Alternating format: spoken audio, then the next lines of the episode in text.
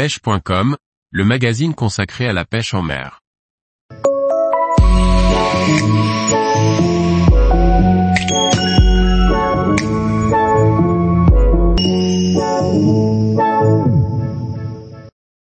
Prise d'un gros bar à la mouche à vue, une action inoubliable.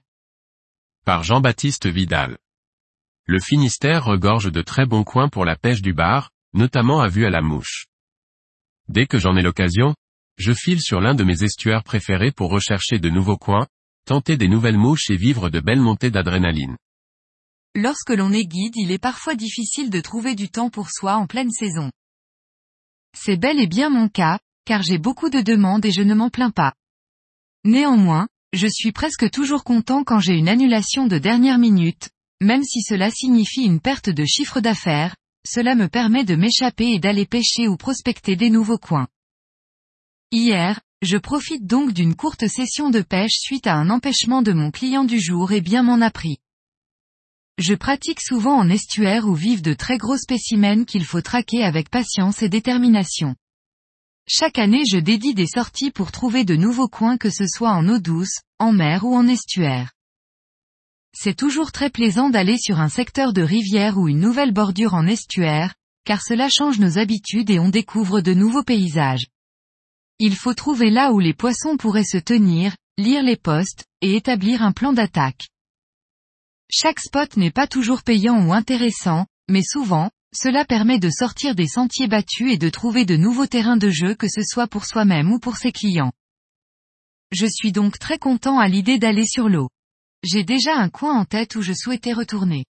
Un joli coin où je suis déjà allé une fois, et où j'avais vu de très jolis bars, cependant les conditions de visibilité étaient très mauvaises ce jour-là. Je longe les bordures et analyse les postes. Regarde comment se comporte la marée et où le courant se crée. Chaque détail compte. Les bars se font attendre. Après un long moment sans activité, j'ai deux opportunités sur deux très beaux bars. Puis plus rien. Finalement, j'aperçois un remous bizarre au loin, comme un poisson avec le dos hors de l'eau, qui nage au ralenti. Étrange.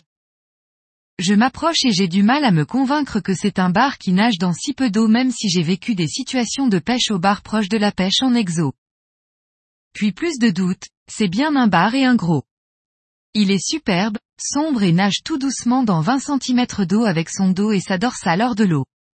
Incroyable, je lui lance ma mouche sans vraiment y croire, très proche de sa tête pour qu'il puisse la voir car il est dans très peu d'eau.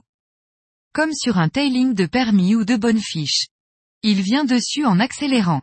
Je suis très surpris et je lui enlève de la gueule. Eh, raté. Je ne voyais ni mon crabe ni la bouche de ce poisson qui créait un gros nuage de vase. Pas facile de ferrer dans le bon timing. J'enrage un peu. Il repart et je le perds de vue quelques minutes, puis j'aperçois de nouveau le remous, bien éloigné du bord, cette fois, car la marée se retire. Ni une ni deux je lui remets devant et au premier strip, il prend ma mouche en créant une énorme gerbe d'eau. Quelle action Le combat est très court, car il est dans tellement peu d'eau qu'il ne peut prendre appui sur le courant. Je le bride avec ma sage soltage D, une canne puissante d'action rapide, puis le ramène au bord pour l'attraper par la gueule. Ma mouche est au fond de son énorme gosier, à l'entrée de l'œsophage. Je peux y rentrer le point entier pour y récupérer mon imitation. C'est un superbe bar, en pleine forme. Mon plus gros sur cet estuaire. Quelle belle façon de valider ce spot. Le top. Et sur une action que je ne suis pas prêt d'oublier. Comme quoi à la pêche on apprend toujours. Il faut sans cesse se remettre en cause. Ce poisson est fascinant tellement, il peut vous surprendre même après des années de traque. Il a des comportements très différents, et s'adapte vraiment très bien à ses différents milieux de vie. C'est bien la première fois que je vois un bar se déplacer longtemps dans si peu d'eau. J'en prends rarement sur ce genre de milieu également. J'aurai un œil différent pour toutes mes prochaines sorties. Déjà hâte d'y retourner. Tous les jours, retrouvez l'actualité sur le site pêche.com.